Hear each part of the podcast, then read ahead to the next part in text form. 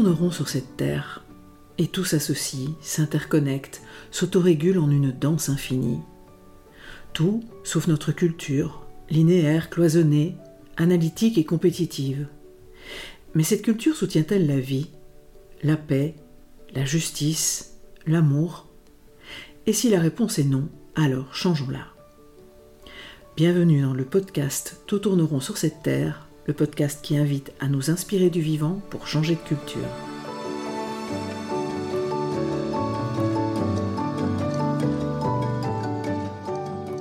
Je suis Marine Simon, grande amoureuse du vivant et facilitatrice en intelligence collective et gouvernance participative.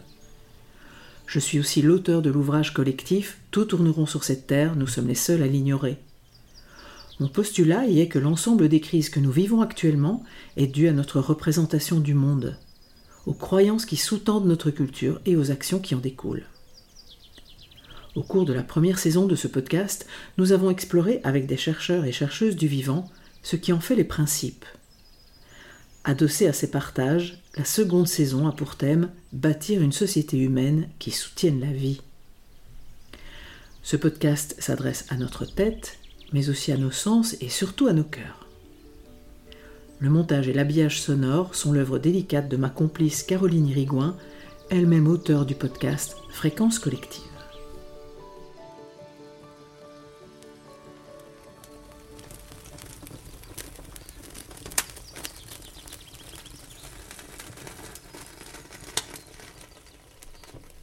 Autour du feu, un grand-père amérindien raconte aux enfants rassemblés là l'histoire de deux loups.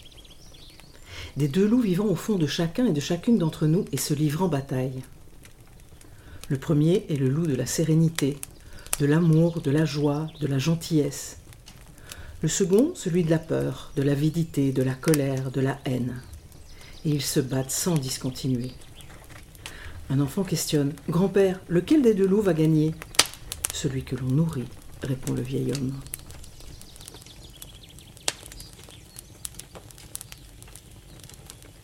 L'épisode précédent, Caroline m'a interrogé sur les pratiques d'intelligence collective que je partage avec des groupes de toute nature depuis plus de 15 ans. Des pratiques qui, à mon sens, prennent soin de chacun, chacune, et font naître des manières de vivre, de travailler, co-construire, bénéfiques pour tous et toutes. J'accueille pour ce nouvel épisode Isabelle Peloux, psychopédagogue, fondatrice de l'école du colibri aux Amanins dans la Drôme, passionnée par les questions d'éducation, auteure et contributrice du livre Tout tourneront sur cette terre. Bonjour Isabelle. Bonjour Marine. Isabelle, d'où as-tu envie de parler? De quel endroit de toi? De quel vécu? De quel moment dans ta vie?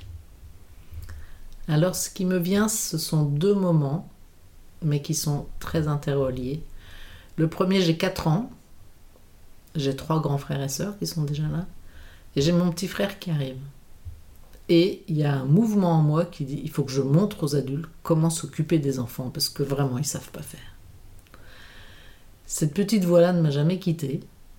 Et euh, en 2012-2013, au décès de mon partenaire de vie, j'étais tellement effondrée que pour la première fois de ma vie, je m'en suis remis complètement à cette petite voix-là.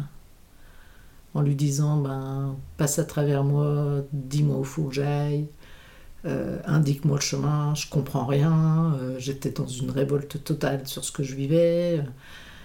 voilà, et j'ai vu les miracles qu'elle faisait pour moi. Enfin, le, le, chemin était toujours bon, quoi. Le chemin était toujours bon, ça a pris vraiment soin de moi. Et du coup, euh, aujourd'hui où ma vie va bien, où j'ai rencontré quelqu'un d'autre, où je suis de nouveau amoureuse, où je suis de nouveau euh, tranquille et apaisée, euh, j'essaye de ne pas perdre ce fil.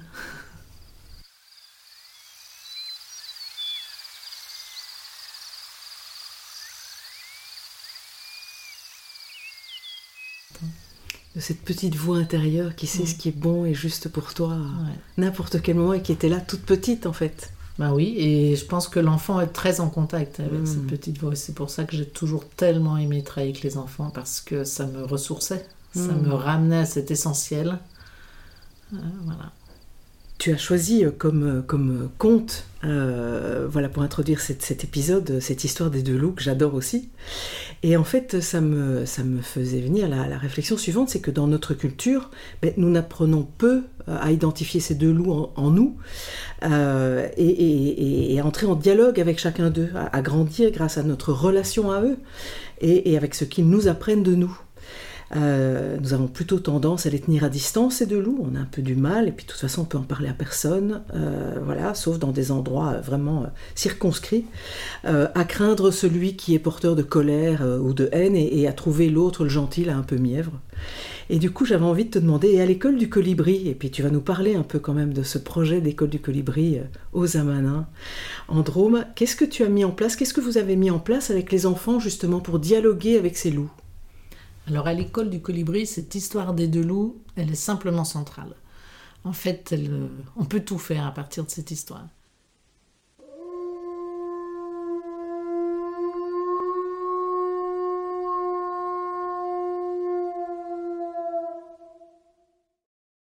Où est-ce qu'elle nous a emmenés En premier, je crois que cette histoire, quand je l'ai entendue, m'a fait penser à ma responsabilité d'adulte de toujours rappeler aux enfants qu'à l'intérieur d'eux, il y a les deux loups. Parce que je rencontrais des enfants qui ne croyaient qu'ils avaient qu'un loup, et c'était le mauvais loup.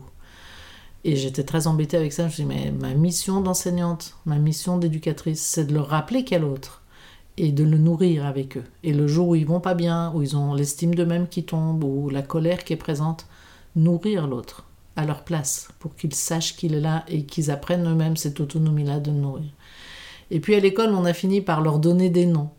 Donc le gentil loup s'est appelé le loup et euh, le loup euh, en colère, le loup pestouille. Et puis j'ai entendu les enfants en parler entre eux et finir par les opposer et se dire par exemple euh, calme un peu ton loup pestouille, tu devrais t'en débarrasser parce qu'il te fait vraiment faire n'importe quoi.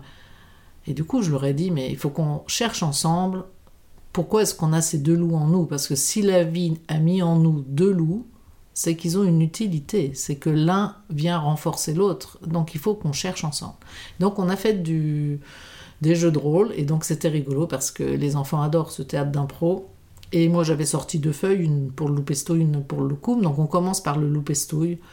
Les enfants venaient faire des petits mimes pour qu'on trouve tout un vocabulaire, donc se révolter, euh, s'énerver, euh, embêter l'autre, l'enquiquiner, le taquiner, etc. On a énormément ri, c'était excessivement drôle. Et donc à la fin de la liste, je dis aux enfants, bon ben, on va, cette énergie du rire, elle était comment? Et oh, ben, on rit aux éclats, c'est vraiment très joyeux, on peut se moquer de nous, enfin voilà, bon. J'étais un peu inquiète sur la suite en disant voilà, je me suis lancée dans un truc de haute voltige, là je ne sais pas du tout où la vie nous emmène. Et donc on commence le deuxième loup, le loup pestouille, et à ma grande surprise, il faut que j'aille chercher une deuxième feuille pour écrire les verbes qu'il trouve. Et dans ma tête, je m'étais dit ça sera plus rapide. Et pas du tout. Pour le loup pestouille, on a trouvé, euh, pour le loup coum, pardon, on a trouvé beaucoup plus de mots. Et puis euh, on a ri, mais pas du tout du même rire. Et à la fin, quand je leur ai demandé la couleur du rire, ils ont trouvé que c'était un rire attendrissant. C'était un rire qui était touché. C'était un rire euh, joli, mignon. Euh, voilà, le mot attendrissant était vraiment le plus parlant. Donc voilà, on est resté avec ça. Puis après, on s'est dit, et si on met les deux ensemble, qu'est-ce que ça donne? Et donc, ils ont appelé ça le loup pestecum, un petit peu des deux. Et ce loup pestecum, bah justement, c'est là toute notre force. C'est-à-dire que par moments dans la vie, la colère, euh, ça va pas si elle nous emporte et si elle nous dépasse. Si elle me met hors de moi, ben je suis plus moi. Donc cette colère-là, elle n'est pas bonne. Par contre, la colère en tant que telle, c'est celle qui me permet de m'indigner. C'est celle qui me permet de dire stop, je suis pas d'accord avec ce qui se passe. Il n'est pas question que je laisse passer ça à travers moi. Il n'est pas question que je laisse passer ça dans la société. Il n'est pas question que je laisse cet enfant en souffrance. C'est injuste. Mm. Et cette qualité d'indignation, elle est nourrie par le loukoum et par le loupestouille. C'est vraiment une association des deux. C'est ce qui fait que ce loukoum n'est pas coulant, n'est pas dégoulinant, n'est pas mièvre, n'est pas juste bien joli et bien gentil, mais inerte. Tout seul, il peut pas s'indigner. Il a besoin de l'autre partie de lui-même pour s'indigner. Et celui qui s'indigne a besoin de la bienveillance pour pas dériver dans, quelque chose d'abusif sur l'autre. Donc c'est l'association des deux qui nous permet de tenir debout. Et ça, ça a été pour moi, euh, j'ai vécu la révélation en même temps que les enfants. Quoi.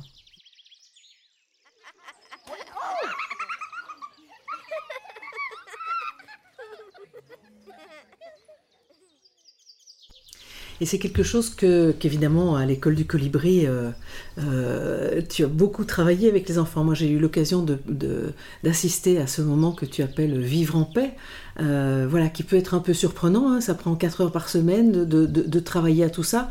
mais, mais, justement, ça, ça, ça, ça, permet de réguler ces, ces, énergies diverses de la vie. Et est-ce que tu nous en parlerais un peu de ces, de ces moments Oui, alors c'est 3 temps, c'est 3 heures, c'est pas 4 heures. Ah, pardon. C'est 3 temps. donc il y a un temps d'atelier philo et donc l'atelier philo, pour ceux qui s'intéressent, faut aller voir ce qu'a fait la fondation SEF de Frédéric Lenoir, là, qui est formidable. Et donc les ateliers philo, l'idée c'est d'apprendre à l'enfant à discerner, à développer son esprit critique, à gagner en vocabulaire, à voir que quand on regarde une question, on peut la regarder de plein d'autres angles et que ces angles différents font qu'à la fin, on peut plus avoir une seule réponse, qu'on va être obligé de composer et euh, la pensée, sinon, devient binaire très rapidement. Il y a le bien, il y a le mal, et puis point barre. Eh bien non, c'est la voie du milieu qu'on cherche. C'est justement le, chemin entre les deux. C'est là où c'est vivant. C'est pas d'un côté ou de l'autre. Sinon, bah, ce serait simple. Hein. Les choses seraient rangées, cataloguées, mais on voit bien que ça ne fonctionne pas comme ça. Et donc, ça leur apprend ça. Vraiment, ce temps-là. Euh, j'ai un exemple magnifique sur un atelier philo sur le mensonge. Donc, les enfants avaient posé comme question euh, est-ce que c'est bien de mentir? Donc, évidemment, ils avaient dit non. Et puis au bout d'une demi-heure d'atelier philo, voilà, très souvent, une fois qu'ils ont exploré un versant, donc là c'était le non, hop, il y a le oui qui apparaît. Et donc euh, un des élèves se lève et vient dire euh, Mais moi j'ai vu un film où il y avait un enfant qui était poursuivi par euh, des Allemands et il y a une dame qui, qui a dit qu'il était parti à gauche alors qu'en vrai il était parti à droite et en mentant elle lui a sauvé la vie. Ah, ah bah alors du coup le mensonge ça pourrait être bien donc hop ils explorent l'autre côté. Et puis il y a un enfant qui vient faire le lien avec le compost. Et je lui dis comment ça le lien avec le compost? Est-ce que tu peux développer ta pensée? Parce que là tout de suite je vois pas le rapport. Il dit ben, le compost quand on le voit ça sent mauvais, ça pourrit, c'est c'est moche quoi et on pourrait croire que c'est comme le mensonge que ça a un côté que négatif. Et puis quand on regarde de près il y a la vie qui circule et derrière ça se transforme et ça devient un magnifique humus, un magnifique euh, terreau qu'on va pouvoir mettre sur des plantes pour que la vie reparte. Donc voilà, les choses de la vie ont les deux versants aussi.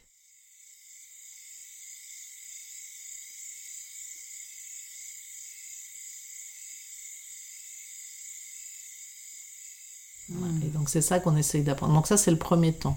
Le deuxième temps c'est un temps de vivre ensemble et le choix c'est de faire une réunion pour bien vivre ensemble. Parce que vivre ensemble, ce qu'on apprend aux enfants, c'est qu'on n'a pas le choix vivre ensemble, on est tous sur la même planète. À l'école du colibri, on a fait le choix de tirer les élèves au sort, de façon à ne pas choisir nos élèves, et pouvoir leur dire, mais on est comme sur la planète, on ne s'est pas choisi. Sur cette planète, il y a des gens qui ont des avis qui ne sont pas du tout les mêmes que les nôtres.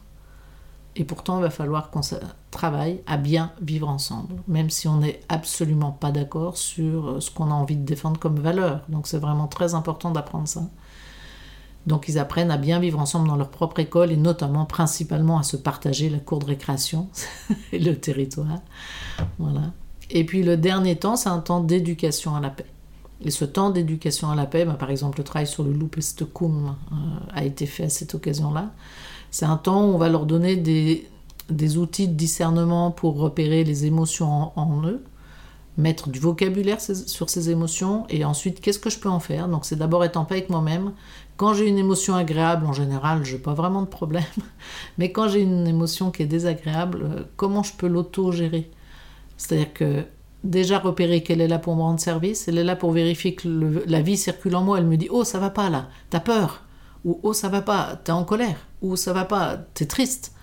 Et une fois que j'ai repéré ça, c'est pas la peine que je développe cette émotion. Elle est juste là pour me donner une indication. Une fois que je l'ai repérée, qu'est-ce que j'en fais? Voilà. Donc si je suis triste, il faut que je pleure, il faut que je lâche quelque chose. Et souvent c'est difficile, c'est un passage douloureux, personne n'en veut de celui-là. Si je suis en colère, je repousse quelque chose. Donc c'est quoi que je repousse? Que je l'identifie et que je puisse voir c'est quoi dont je ne veux pas pour faire agir mon loup euh, avec sa qualité d'indignation. Voilà. Et puis, euh, quand j'ai peur, je me recule. Et du coup, ben, la vie m'invite peut-être à, passer par ailleurs. Hmm. Voilà. Et donc, euh, une fois qu'ils ont repéré ça, ils apprennent des outils, donc des postures de yoga, des mandalas, une boîte à secrets, euh, voilà, des tas d'outils pour mieux vivre les émotions avec eux-mêmes. Après, il y a toute la partie éducation à la paix avec les autres. Et ça, c'est un gros, gros morceau dans un collectif. Donc c'est comment je prends soin de moi et de l'autre en même temps, et aussi des besoins de l'ensemble du groupe. Donc ça c'est ce qu'on va appeler l'environnement, et ça peut être tout autour l'environnement, il peut aller jusqu'à la taille de la planète. Quoi. Mmh. Et donc on va apprendre aux enfants par euh, des recherches avec eux, des jeux coopératifs, euh, euh, des histoires comme celle des deux loups, voilà, avec différentes entrées. On va apprendre ensemble à bien faire ensemble. Mmh. Voilà. Moi, j'avais été très touchée, j'avais assisté à un des moments là.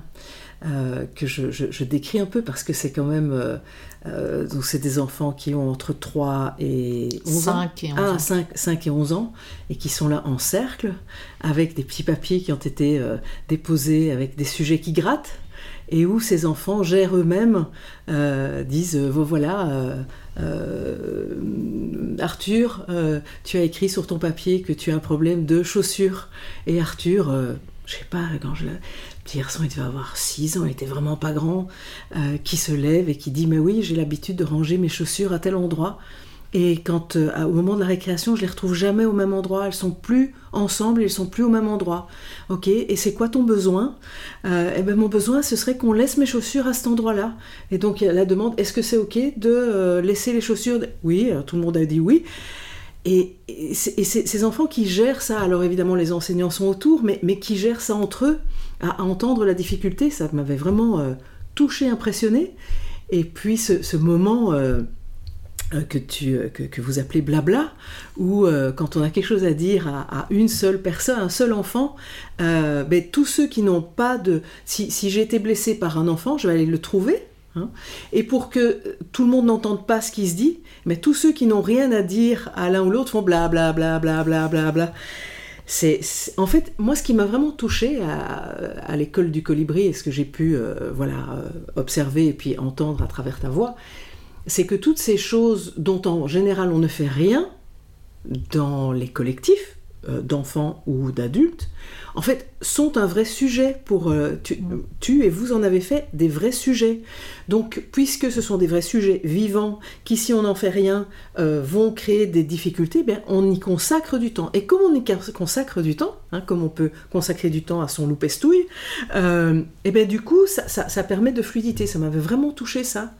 Et, la chose, je pense, qui m'avait le plus, euh, euh, quand, j'ai découvert euh, l'école, qui m'avait le plus touché, c'est les murs couverts de mots parlant des émotions, décrivant des, mots qu'on peut mettre sur la joie, sur la colère, sur la peur, sur la tristesse, et qui du coup font que c'est un, un vrai sujet voilà, qui, fait partie de la, de, la vie, de la culture, ce n'est, plus un, ce n'est pas un tabou. Voilà, et ça m'avait, ça m'a vraiment beaucoup touché dans, dans ton école. Et par rapport à ce que tu, euh, ce que tu évoques, et puis cette histoire des loups, là, sur, euh, sur cette tension hein, qui existe entre euh, le loup loukoum et le loup pestouille, bah, on est effectivement dans une culture, on est un peu dans une culture du ou. C'est soit l'un, soit l'autre. Et, j'aime beaucoup voilà, ce, que, ce que font de ça, par exemple, les peuples racines. Et entre autres, je me souviens, Eric Julien qui nous avait raconté que chez les Kogis, c'est justement ça qu'il trouve intéressant, c'est la tension entre les opposés, c'est la tension entre le jour et la nuit, c'est la tension entre le masculin et le féminin, c'est la tension entre la joie et la colère, c'est la tension entre le bonheur et la tristesse, et qu'ils ont une manière d'aller chercher justement l'enseignement de la tension. Ils trouvent que la tension du et là est extrêmement euh, génératrice et ils l'ont inscrit jusque dans leur pratique de tissage. Les hommes comme les femmes tissent et que dans chaque, euh, dans chaque endroit de tissage où on passe d'une pièce à l'autre que l'on est en train de, coudre, ou, eh bien, il y, a vraiment cette intention d'aller d'aller explorer cette troisième voie, d'aller explorer ce que la tension euh, nous apprend. Et je trouve ça vraiment euh, extrêmement riche et dans, dans cette voilà, dans ce monde où je trouve que les choses se polarisent énormément, j'avoue que j'ai un vrai faible, moi, pour, pour aller explorer le et et pas le ou. Mm. Euh, voilà, qui, ne fait que, euh, que cloisonner encore plus, qui ne fait que découper encore plus en petits morceaux, alors qu'en fait le vivant c'est du, c'est du et. Il y a le jour et la nuit, il y a le chaud et le froid, il y a l'hiver et l'été, il y a voilà, il y a la vie et la mort, et que tout ça fait un tout, voilà, qui m'est qui m'est très, très précieux. voilà.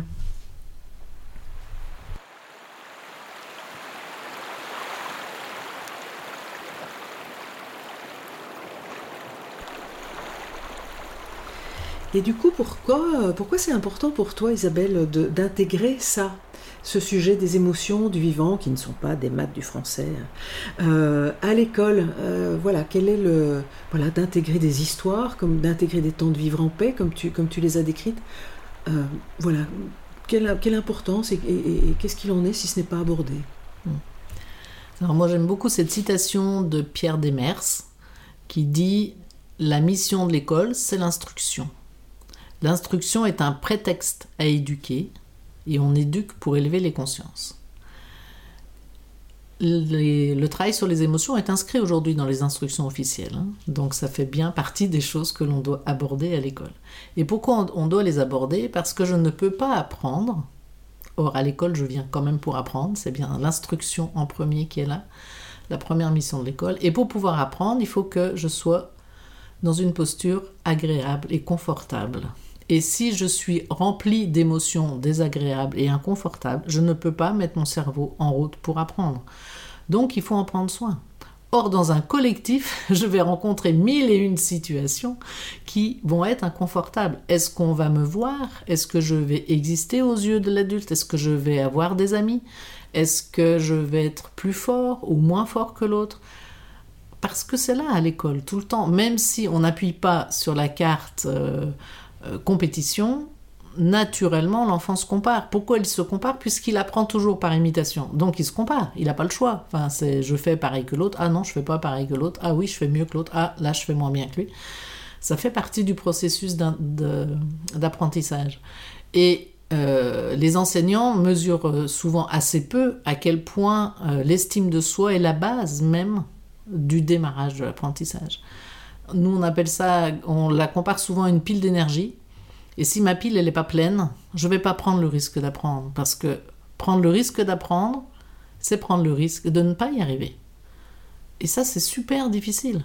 Et vous, comme adulte, j'ai envie de vous dire, euh, remettez-vous en situation d'apprentissage, amusez-vous à aller apprendre un nouveau sport ou un jeu de société que vous ne connaissez pas, et vous allez voir comment vous faites. Au bout de deux ou trois parties où on n'y arrive pas, Bon, on a des, comme c'est inconfortable, euh, notre système autonome nerveux met en place son système de protection pour déclarer bon ça m'intéresse pas, finalement ce jeu n'est vraiment pas intéressant, je vous laisse.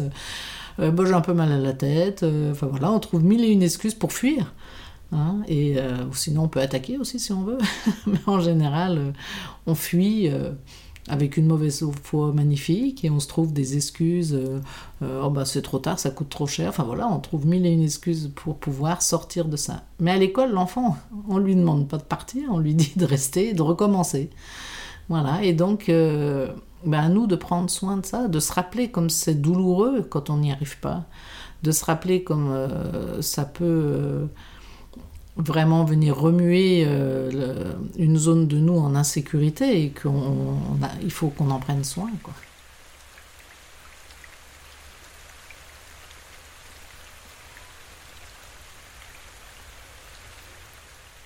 Donc on a besoin de savoir qu'il y a euh, ce qui se passe de moi-même à moi-même et il y a ce qui se passe dans la relation à l'autre.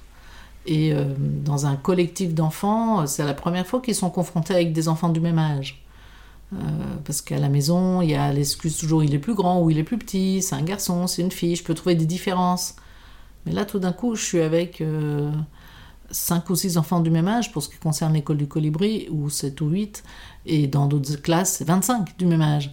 Et tout d'un coup, mais alors du coup, je me distingue comment? Et dans cette masse, est-ce qu'on va me voir? Je raconte très souvent l'histoire de la fève. Imaginez un enfant de 5 ans qui arrive à l'école et depuis qu'il est né, chaque fois qu'il tire les rois, c'est extraordinaire. Hein. Chez ses grands-parents, il a la fève. Chez euh, sa, tante, il a la fève. Chez ses parents, il a la fève. Et puis il arrive à l'école avec 25 autres copains et il n'a pas la fève. et là, c'est juste, mais c'est quoi le collectif? Voilà, où est ma place? Est-ce qu'on m'a vu Est-ce que j'existe toujours, même s'il y a d'autres? Et ça, ce sont des enjeux juste majeurs. Et nous, on leur dit choisissez-vous par deux, mettez-vous par deux, mettez-vous par quatre, comme si l'enjeu du choix n'était pas un enjeu, mais il est vital. Nous, adultes, on nous mettrait dans un groupe où en permanence on nous dirait mettez-vous par 4, mettez-vous par 5. Mais le pire du pire, c'est de ne pas être choisi. Le pire du pire, c'est que personne ne me veuille. Le pire du pire, c'est qu'on me dise pas toi. C'est insupportable. Et nous, on fait comme si c'était rien. Mais si, c'est là, tout le temps, présent. Hmm. voilà. Donc il y a à prendre soin tout le temps de ça. Tout à fait. Et ça me fait faire un, un, pont avec l'épisode précédent et ce que, ce que propose Johanna Messi dans le travail qui relie, c'est euh, de, sortir du refoulement. Euh, voilà, arrêter de refouler toutes ces émotions et de, mettre des couches de il faut, tu dois, je dois, euh, voilà, tenir, tenir la face, garder la face. Bah, bah non, parce qu'en fait, ça, ça, ne, ça ne permet pas d'aller à la rencontre de ce qui se vit, de ce qui est, de ce qui est vivant. Ça renforce la peur, en fait, aussi de, ce qui, de ce qui est là en moi et dont je ne sais pas quoi faire, à qui en parler, et, du coup la violence. Enfin, c'est voilà, très étonnant cette culture, euh, cette culture lissante comme ça. Euh, voilà, euh, il faudrait que, faudrait que tout le monde soit normalisé sur la même. Oui, puis c'est aussi la culture du c'est pas bien. Il y a du jugement. Et en fait, dès qu'on met du jugement, l'enfant, il, il, il ose plus se montrer, de peur d'être jugé.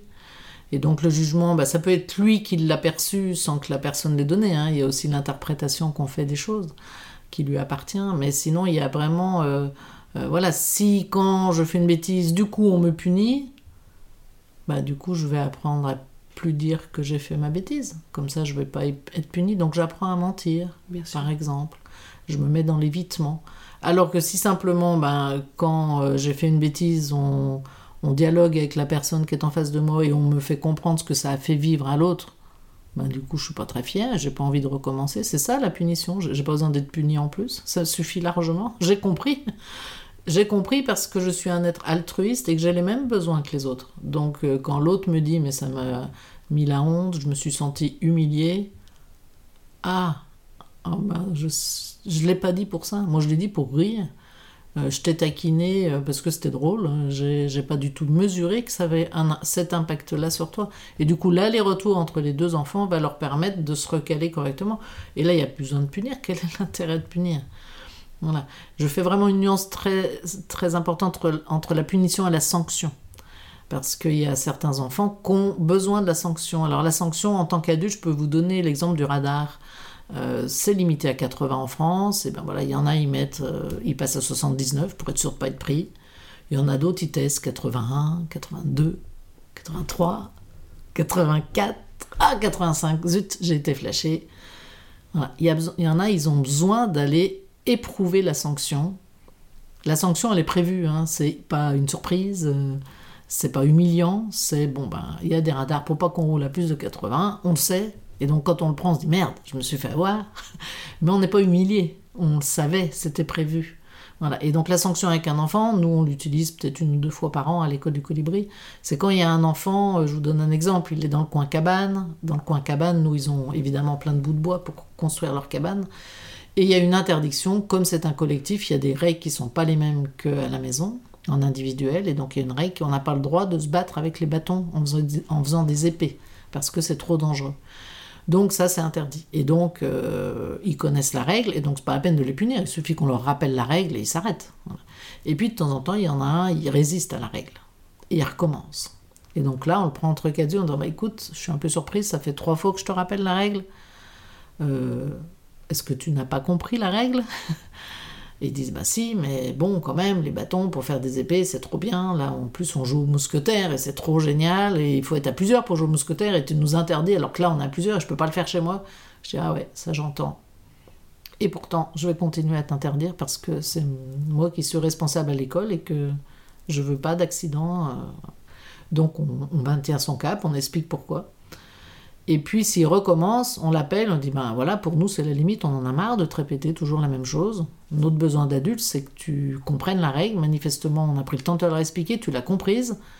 Donc euh, je vois bien entre le moment où tu en as envie, la pulsion, et le moment où tu passes à l'acte, on va essayer de mettre un temps pour que tu te rappelles qu'il ne faut pas passer à l'acte.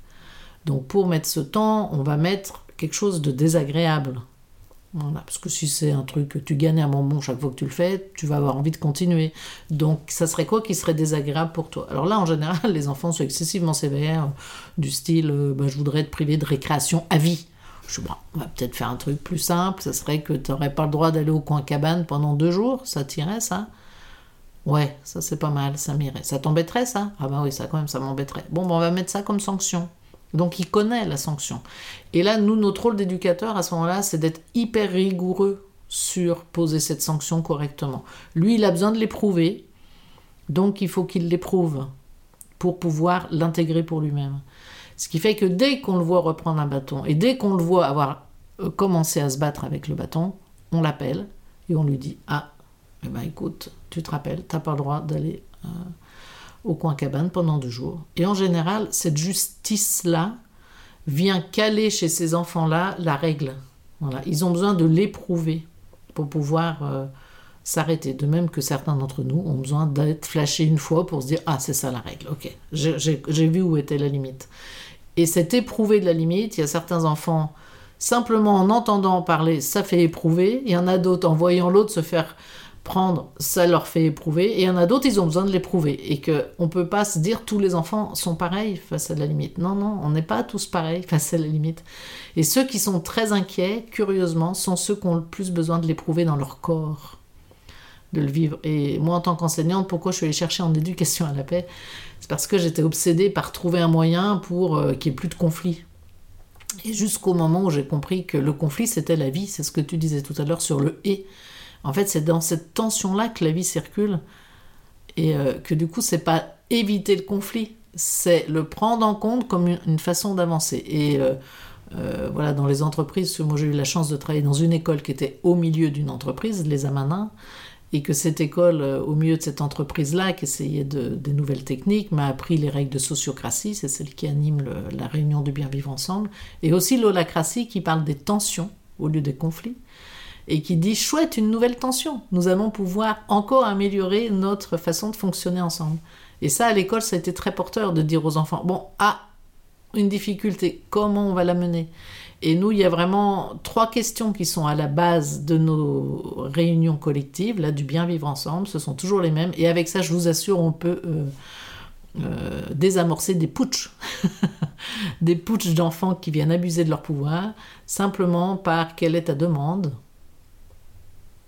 As-tu une proposition pour euh, répondre à cette demande? S'il n'en a pas, on va demander au groupe de faire des propositions. Et à chaque proposition, on va vérifier si cette proposition soulève ou pas une autre tension. Et tant que ça soulève une tension, on fait une autre proposition pour qu'il n'y ait plus de tension. Et à la différence des adultes, avec les enfants, ça va hyper vite. Ils sont incroyables. Ils trouvent beaucoup plus vite que nous, ils pinaillent moins. Et quand il y en a un qui pinaille, il suffit qu'on lui dise bah, est-ce que ça te va si on teste pendant une semaine Et la semaine prochaine, aux prochaines réunions de Vivre Ensemble, on en reparle. Mmh. Et dans l'équipe des Amanins, avec les adultes, euh, j'ai un mal fou à leur faire comprendre ce process, qui est pourtant d'une grande simplicité. Mais voilà, nos intellects d'adultes euh, bifurquent dans tous les sens.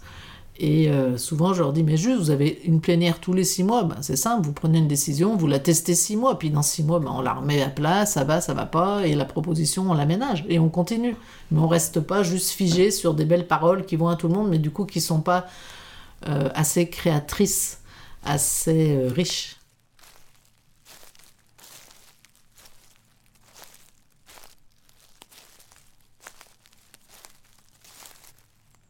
Dans tout ce dont tu témoignes, ce qui me frappe vraiment, c'est aussi à quel point euh, l'enfant euh, est considéré comme un égal, euh, dans le sens où on l'écoute, on, lui... on le considère. Quand tu parles de la sanction, il y a cette recherche de qu'est-ce qui serait une, sanction pour toi et pas une sanction arbitraire, voilà, qui est la même pour tout le monde, un point c'est tout. Et il y, y, a tout le temps ce dialogue en fait avec l'enfant. Et je trouve que rien qu'à t'écouter, euh, je, trouve ça, me donne une sensation de confort d'être dans un dialogue avec l'enfant et de ne pas avoir moi adulte à avoir à inventer toutes les règles, toutes les, toutes les sanctions, toutes les manières de les appliquer. Euh, voilà, à un être qui n'a qu'à finalement y obéir. Euh, je trouve que rien que rien que de se projeter dans la dans cette situation, je trouve que cette posture de l'adulte euh, supérieur ou euh, dominant ou ayant à tout inventer et l'enfant, on, sent tout de suite que ça crée une tension et puis une fatigue, alors que là, quand tu, euh, témoignes de tout ce dont tu témoignes, il y a vraiment cette espèce de dialogue permanent. Bien sûr, l'adulte tient le cadre, mais à l'intérieur de ce cadre, il y a aussi à tester. Et du coup, pour moi, ce que je trouve extrêmement intéressant aussi, c'est euh, que ça prépare bien mieux l'enfant à devenir cet adulte après. Euh, voilà, parce que quand on est dans un système avec euh, un enseignant, un parent qui pense qu'il doit tenir tout le temps la posture haute, bah, à quel moment l'enfant peut, peut être inspiré, enfin peut en tout cas se, déployer et, devenir et travailler son, son, égal et travailler son, son adulte.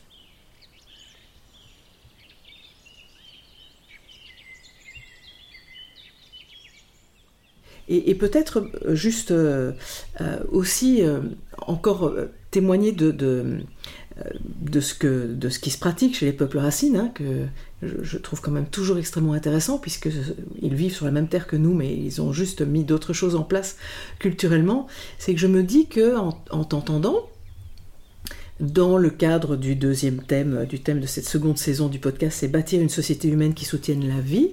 En fait, ce que j'entends, c'est que c'est d'abord soutenir la vie, c'est soutenir ce qui est vivant en chacun, c'est soutenir ce qui est vivant en l'enfant, euh, là où il en est dans chacun de ses stades d'évolution, et peut-être ça tu en parleras un petit peu plus tard, euh, ses émotions, ses questionnements, ses difficultés, sa difficulté à respecter une règle, c'est ça qui est, qui est vivant. Hein, donc, euh, et, et, que j'avais envie de, de partager le, témoignage d'Éric Julien, qui donc fréquente toujours beaucoup les, les Indiens de Colombie et qui témoigne dans, l'ouvrage de Frédérica Vanningen, Sagesse d'ailleurs pour vivre aujourd'hui, euh, comment ça se passe pour les, pour les où il dit euh, que pour eux, le, travail d'un être humain dans son existence est d'apprendre à tenir et apprivoiser son cheval fou, c'est-à-dire les émotions qui nous submergent et les pulsions qui nous traversent et nous dominent. Un apprentissage mené dès les premières années. C'est une évidence dans cette société d'apprendre à dire ce que tu ressens, d'apprendre à dire si tu te sens bien ou pas. Pas à tort et à travers, comme nous le faisons, mais de manière collective, dans un cadre structuré. Leurs risques de déviance ou de déséquilibre sont anticipés. Dans nos organisations modernes, elles surgissent souvent par surprise. Eux ont des espaces et des temps prévus, des pratiques pour les faire émerger, et des personnes qui les encadrent. C'est ce que tu disais des trois questions. Hein. Ce, sont, des choses qui créent de la membrane et qui permettent de créer de la sécurité autour de ces moments. Là où nous disons, dit encore Éric Julien, je ne veux pas voir un psy, je ne suis pas malade, eux voient un travail intérieur et un moyen de prévenir la maladie. Ils travaillent ensemble les émotions avant qu'elles ne s'incarnent à l'extérieur. Ils considèrent les émotions comme des informations valables, desquelles se nourrir et nourrir le collectif à l'image du vivant. Voilà, et donc, nous, on peut avoir l'impression dans notre culture qu'il n'y a pas moyen de faire autrement et que si on ne tient pas cette posture un peu, euh, euh, un peu euh, rigide ou, ou, de sachant. De sachant, absolument. Mais voilà, ça, ne fonctionnera pas. Et puis qu'il n'y a pas d'autre solution, que c'est par là qu'il faut aller. Hmm. Et, et, là, ce dont tu témoignes et ce, ce dont témoigne Éric Julien, c'est que oui, on peut être autrement au monde. Voilà, dans ce, hmm. dans ce domaine. Oui, oui, pour nous, euh, l'école du colibri, et l'enfant est une personne à part entière, donc il a des choses à dire, mais à partir de son âge. Voilà, on va le rencontrer là où il est. C'est la clé de voûte de l'éducation. Hein. C'est-à-dire que euh, je ne sais jamais à la place de l'autre ce qu'il n'a pas compris. Je ne peux pas savoir. Son cerveau est une boîte noire pour moi. Je ne sais pas comment c'est dans sa tête. Donc je vais lui demander d'abord comment as-tu fait? Quelle est ta demande On va retomber sur la même question. Quelle est ta demande euh, C'est où que ça coince pour toi dans l'apprentissage? C'est à quel endroit que tu n'as pas compris? Donc pour que je sache, dis-moi comment tu fais. Donc je vais lui proposer quelque chose de plutôt un peu plus simple. Je vais regarder comment il le résout. Voilà, je vous donne un exemple. L'autre jour, je suis en mathématiques avec un enfant. Il a une grande, c'est un CM2, donc il a 10 ans. Il a une grande division à, à faire du style 23 776 divisé par 26. Et nous avons une technique à l'école où on leur fait poser cette opération et ensuite en dessous, on leur fait écrire la table de 26. Ce qui fait que pour aller chercher combien de fois il y a 26, j'ai ma table qui est écrite. pour des histoires de rapidité et d'efficacité, parce que dans les apprentissages, l'efficacité notre cerveau, il adore ça, être efficace, rapide. Voilà. Il met en place ce qu'on appelle des biais d'automatisation. L'automatisation, c'est pour être plus efficace, aller plus vite, et c'est très important. Mais quelquefois, les enfants ne les mettent pas au bon endroit. Et c'est ça les erreurs que fait notre cerveau, tout simplement. Et donc ce petit garçon, il commence par, euh, il a posé dans l'espace 23 796, je ne sais plus quel nombre je vous ai donné, et divisé par 26, et il prend le 23 pour faire sa table. Et je lui dis, ah, ça m'intéresse, pourquoi as-tu pris le 23 Et là, il regarde l'opération, ah oui, zut, c'est le 26. Je dis, mais du coup, pourquoi ça serait le 26 ben, Je me rappelle que c'est un, nombre qui a deux chiffres, alors... Euh, comme le 23 était à l'écart dans sa classe 2000 par rapport à la classe des unités, il avait pris le 23. Donc après, je lui ai dit, mais comment ça marche une division? De quoi ça parle? Et donc, du coup, on a raconté l'histoire. C'est un enfant qui n'utilise toujours que son biais d'automatisation. Il donne pas de sens. Il met pas d'esprit critique de discernement dans son opération. Et du coup, je l'invite à regarder en disant, bah, d'un côté, ce sont les billes, il y en a 23 796. De l'autre côté, ce sont des paquets de billes qu'on veut faire, combien de boîtes de 26 on va remplir. Donc, faut pas que tu mélanges les billes et les boîtes de billes. Donc là, on cherche combien on peut faire de boîtes de billes. Donc, il écrit. Puis après, moi, je lui dis, bah, le plus vite, c'est de faire 26 fois 1, parce qu'il n'y a rien besoin de calculer. 26 fois 10, parce qu'il n'y a rien besoin de calculer. Et on va faire celui du milieu, 26 fois 5. Puis il me dit ah non mais moi j'aime pas ça. Je dis bah alors fais à ta façon, montre-moi. Et là il commence, il les fait un par un. Parce qu'en fait il ne multiplie jamais lui, il ajoute 26. Donc il trouve la première, il rajoute 26, il rajoute 26 et il descend jusqu'en bas. Et donc arrivé en bas je lui dis la multiplication elle a été inventée pour être plus efficace et plus rapide. Toi tu préfères l'addition. Dans la vraie vie, personne ne te demandera comment tu as fait dans ta tête. Mais là on est à l'école et du coup, moi, je te demande comment tu fais dans ta tête. Donc, il me réexplique. Et je lui dis, bah, ton système, il est bon, mais il n'est pas très efficace. Parce que tu as vu, ça t'a obligé à tout faire. Il me dit, oui, mais pour moi, c'est plus facile. Je dis, donc, c'est efficace pour toi. Ok, on continue. On continue donc le, déroulé de l'opération. Et euh, à un moment, il fait une autre erreur. Je ne me rappelle plus quelle était l'erreur. Et là, on revient à son calcul. Et effectivement, en calculant de tête, il fait tellement d'opérations successives qu'il se trompe. Et donc je lui remontre la technique de la multiplication en disant mais si on doit faire 26 fois 5 et qu'on fait 26 plus 26 plus 26 plus 26 plus 26, on a plus de chances de se tromper que si on fait 5 fois 26. Et là, tu vois son cerveau qui commence à s'éclairer. Ah ouais, ça vaut peut-être le coup quand même. Parce que je lui dis, mais est-ce que par hasard, tu as eu du mal à prendre tes tables de multiplication? Non, non, je les sais très bien. Et donc, repasser par l'esprit critique pour déconstruire les automatismes qui sont pas au bon endroit. Et ça, je ne peux le savoir que quand je suis à l'écoute de l'enfant. Donc, je dois me mettre à sa hauteur. C'est ça mon travail d'enseignant. C'est de me mettre là où il est lui. Et de toute façon, je peux toujours partir d'ailleurs s'il n'y est pas.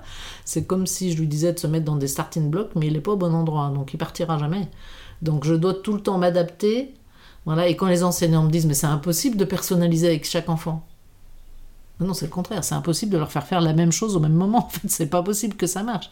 Donc, on peut bien donner la même consigne, mais ensuite, en tant qu'enseignant, il faudra savoir qu'elle n'a pas été entendue au même endroit par les 25. Et que du coup, il y a ceux qui vont y arriver tout seuls, qui peuvent du coup coopérer avec ceux qui n'y arrivent pas en faisant le même travail. C'est-à-dire que c'est eux qui vont se mettre à la hauteur de l'autre sans leur donner la réponse. Mais je vais te dire, si tu veux, comment j'ai fait dans ma tête. Et toi, tu vas me montrer comment tu as fait dans ta tête. Et à partir de là, on va chercher ensemble une, façon de fonctionner qui te va. Tu vas pouvoir apprendre par imitation de mon modèle intellectuel. Et donc, c'est ça qu'on va transmettre.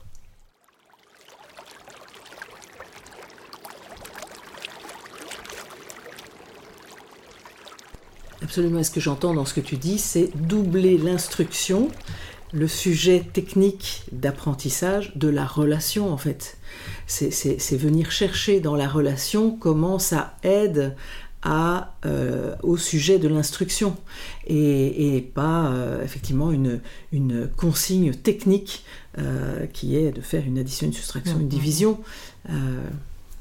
Et donc là, moi, je peux vous parler des CPS. Donc, c'est les compétences psychosociales qui ont été créées par l'OMS en 1993. Et là, nous sommes en 2023. La France s'y intéresse enfin. Pourquoi elle s'y intéresse? Parce que l'OMS l'a retoqué. Hein, et ces compétences psychosociales, euh, elles sont là pour nous décrire justement la part de l'éducation. Parce que Il y a un débat en France qui revient toujours en opposant instruction et éducation. Mais on ne peut pas instruire sans éduquer. C'est impossible à dissocier. C'est du et là, on ne peut pas faire du ou. Et, quelle définition tu donnes à éduquer? Et éduquer, c'est élever, c'est emmener l'enfant au plus haut de là où lui peut aller. Donc c'est euh, partir de qui il est et euh, à travers l'effort, l'expérience, euh, l'engagement, l'emmener au plus loin de là où il est capable d'aller. Donc ça va être différent pour chaque enfant, parce que les enfants sont très inégaux, et donc on va plutôt parler d'équité. Et donc à l'école du colibri, on a fait le choix de faire une école inclusive.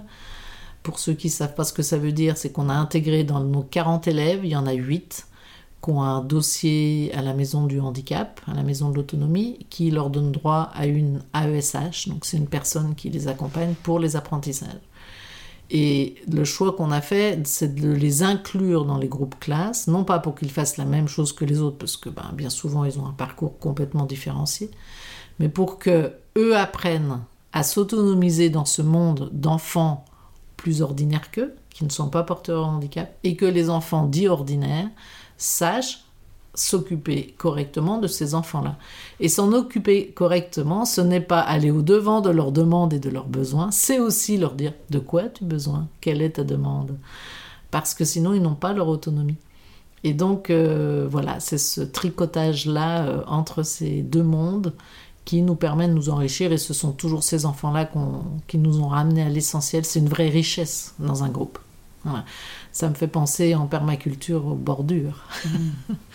voilà, où vraiment la, richesse de la mauvaise herbe, la richesse de celui qui est pas pareil, qui est différent, bah, lui, il nous ramène à l'essentiel. Il nous, quand on s'éparpille dans tous les sens, euh, lui, il va revenir à la question de l'amour, à la question de l'engagement, à la question du courage, euh, de façon très directe. Et voilà, c'est des enfants d'une pugnacité juste remarquable euh, moi, je les cite très souvent en exemple dans la classe, quoi, qui sont capables de réapprendre la même chose 60 fois de suite. Alors qu'un enfant euh, qui va très vite dans son cerveau euh, se vexe s'il n'y arrive pas du premier coup. Et du coup veut plus y aller, et boude dans son coin, et résiste, et dit je veux pas. Un des mais regarde, lui, il y est retourné. Et pourtant, ça fait trois ans qu'il apprend à lire. Et il est toujours en train d'apprendre à lire, et il accepte d'y retourner. Ça, c'est une valeur à copier, tu peux imiter ça. Hmm. Ce, ce, dont tu témoignes me rappelle, en Belgique, j'ai eu l'occasion euh, d'accompagner euh, en pratique d'intelligence collective une école qui s'appelle l'école Escale. Je, lui rends hommage à cette euh, merveilleuse équipe d'ailleurs, par, ce témoignage. Donc l'école Escale a, cette particularité que ce sont des enseignants qui ne travaillent pas ensemble, mais qui sont enseignants dans les hôpitaux pour les, pour les enfants malades. Et donc leur équipe au quotidien, c'est bien plus euh, le médecin, euh, euh, l'orthophoniste ou, le, enfin, ou les, tous, les, tous, les, corps médicaux qui, qui gravitent autour de l'enfant avec cette particularité que bah, ils accompagnent, ils donnent cours à des enfants atteints de cancer, qui restent très longtemps à l'hôpital ou qui meurent.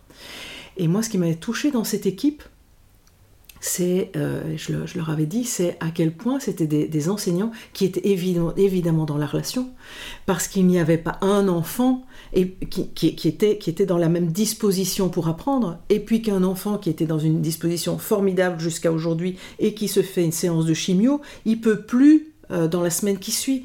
Euh, et il y avait cette espèce de... je trouvais que c'était une équipe qui était tout le temps sur la brèche. Mais, mais du coup, avec les bordures ouvertes tout le temps. Eux, ils étaient aux bordures tout le temps. Hein, et c'est quelque chose que, dont je parlerai plus tard quand je parlerai dans ce podcast de permaculture. C'est effectivement ces bordures que tu, euh, euh, que tu cites, qui dans le vivant sont des bordures entre deux écosystèmes, la mare et la terre ferme, euh, un endroit cultivé et un endroit non cultivé, un chemin et la forêt. À ces bordures, dans le vivant, il y a, c'est toujours l'endroit où il y a le plus de diversité parce que les écosystèmes se rencontrent et ça crée de l'émergence et des surprises et des surprises qui du coup oblige et en même temps empêche de dérouler euh, quelque chose que l'on a envie de dérouler de manière standard et oblige à, apprendre à regarder, à considérer, à prendre en soin, à entrer en relation particulière à, cet endroit-là. Et c'est une équipe qui m'a vraiment, je l'ai accompagnée plusieurs années et qui m'a, qui m'a chaque fois beaucoup touchée sur son humanité et sur effectivement cette, euh, à quel point la relation était un sujet vivant pour eux. Euh, bien sûr, il y avait les matières euh, à enseigner, mais la relation, et à quel point je voyais que ça les ponçait chacun euh, voilà, c'était voilà, c'était une très très belle hmm. expérience à mener avec eux. Oui, juste pour terminer sur euh, instruction et éducation que certains essayent d'opposer, alors qu'ils sont complémentaires. à partir, voilà, dans ce podcast, imaginons qu'il y a un enfant qui nous écoute, nous l'éduquons. Donc il faut absolument éduquer et instruire en même temps puisqu'ils mm. apprennent par imitation, ils écoutent comment fonctionnent les adultes. Mm. Et nous sommes leur modèle. Ce qui fait que ça demande effectivement à l'adulte qui est en face d'être de plus en plus cohérent. Euh, les enfants nous apprennent ça. Euh, moi, c'est évident que dans ma carrière d'enseignante, j'ai été de plus en plus cohérente. Je l'étais beaucoup moins au départ. Mais que les réflexions des enfants, les, les demandes de justice, parce que l'enfant étant très dépendant parce qu'il n'est pas encore assez grand pour satisfaire beaucoup de ses besoins, étant très dépendant des adultes qui sont autour de lui, a un sentiment de justice excessivement aiguisé. C'est pour ça qu'il voilà, il mesure, mais et combien t'en as par rapport à moi, et qu'est-ce qu'on t'a dit, et le compliment, d'où l'importance aussi de mesurer nos compliments. Je vous donne une anecdote très simple. Hein. On était en yoga et euh, on apprenait aux enfants quatre postures et euh, on leur mettait une musique et puis on leur prenait ça dans le cadre de l'éducation à la paix avec soi-même en leur disant bah, vous allez fermer les yeux pendant que vous faites vos postures et vous allez essayer de demander que ce soit votre corps qui commande combien de temps vous restez dans la posture et qui vous dise là c'est bon ça suffit. Et euh, quand vous arrivez à la fin des quatre postures vous asseyez juste en tailleur en attendant les autres et vous vous mettez euh, en position de calme et attentif comme une grenouille pour attendre la fin de la musique. Et donc, euh, la première fois qu'on fait l'exercice, euh, les enfants ouvrent un peu les yeux, regardent autour, et ils voient que leur voisin en a la deuxième posture, alors vite ils se mettent à la deuxième posture. Ah, euh, mon copain que j'aime bien en a la troisième, vite je me mets à la troisième. Ah, c'est bon, il a fini, hop, je m'assois, c'est bon, j'ai réussi l'exercice. Et puis, il y avait une petite fille qui, elle, avait vraiment les yeux fermés. Elle avait déjà dû faire du yoga chez elle, et du coup, elle était dedans les positions. Et du coup, quand tout le monde était assis, elle était encore dans la quatrième position sans voir que tout le monde était assis. Et à la fin, elle s'est assise. Et du coup, j'ai fait un compliment. C'est-à-dire que devant tout le monde, j'ai dit euh, Ah ben bravo, euh, t'as vraiment tenu, j'ai vu que t'étais vraiment à l'intérieur de ton corps, c'est vraiment ce qu'on avait demandé, t'as très bien réussi. Et donc, comme j'ai fait un compliment, le lendemain matin, vous imaginez tout de suite ce qui s'est passé, tous les enfants sont allés le plus lentement possible en espérant qu'à la fin, la maîtresse, l'adulte qui était là, celui qui donne la, euh, la référence, dise que c'était lui qui avait le mieux réussi. Et donc à la fin, j'ai juste euh, terminé en leur racontant ça. Bah, vous voyez ce qui s'est passé aujourd'hui, c'est parce qu'hier j'ai fait un compliment. C'est tellement difficile d'apprendre. En fait, c'est à l'intérieur de vous. Maintenant, vous avez tous fait l'expérience. C'est personnel. Il y en a qui vont aller vite, il y en a qui vont aller doucement. Et même d'un jour à l'autre, vous n'allez pas faire la même vitesse. Donc, c'est pas important de finir le premier ou le dernier. Ce qui est important, c'est de sentir à l'intérieur. C'est ça l'exercice. voilà. Donc, on a rétabli euh, quel était le bon objectif.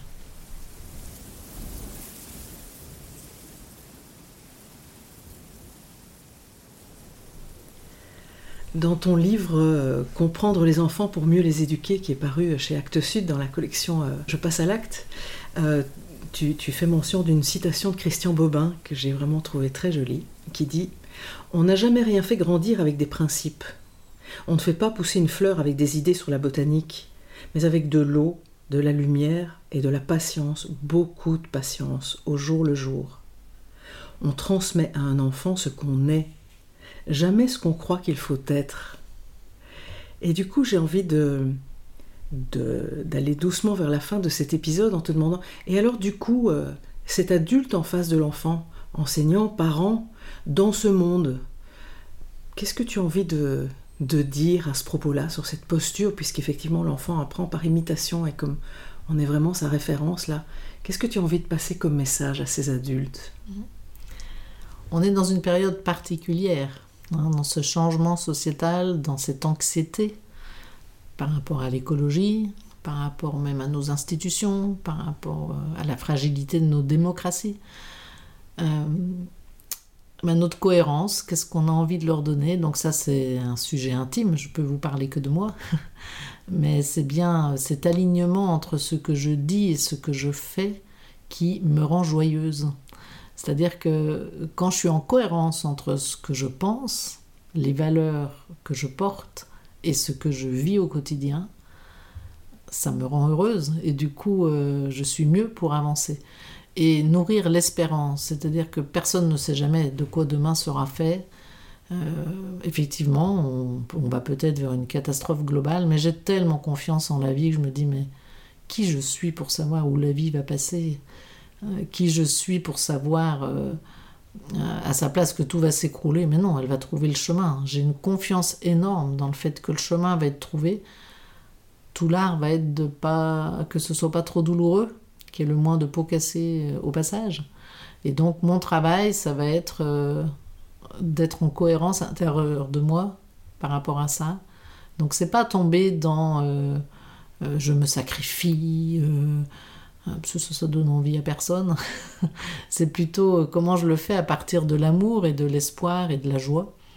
Et donc je vois, moi, j'ai aujourd'hui avec mes petits-enfants, où je me dis, mais dans quel monde vont-ils grandir et, quelquefois, ça peut me faire des montées d'angoisse, euh, d'inquiétude. Et je me dis, non, ils sont nés dans ce monde-là, euh, à ce moment-là, ils vont trouver la force de, la vie, va leur indiquer le chemin à eux pour ce moment-là. Donc, c'est avoir confiance en ça, en cette force qui nous guide. Et euh, j'aime beaucoup cette phrase d'Arnaud Desjardins qui dit Vous avez un devoir en tant qu'adulte, vous avez le devoir d'être heureux.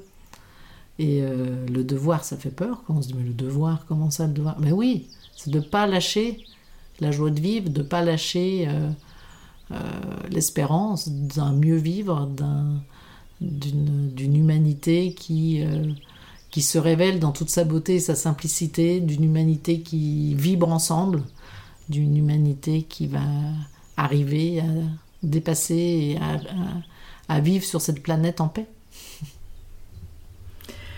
Merci Isabelle. Merci Marine. Merci aux auditrices, aux auditeurs. À bientôt.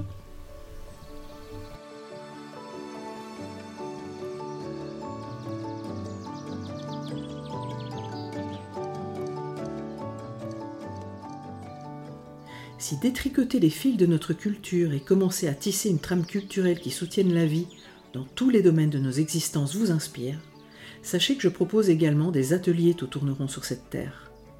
Des ateliers de trois jours en France et en Belgique. Vous en trouverez les informations dans le texte de présentation sous cet épisode. Au plaisir de tisser avec vous. Je remercie la fondation belge Kigreen pour le soutien financier dont bénéficie ce projet. La mission de la fondation, créée en hommage à sa fondatrice Arlette de Tombeur, est de contribuer à la transition écologique et de soutenir des projets encourageant de nouvelles pratiques respectueuses des hommes et de l'environnement.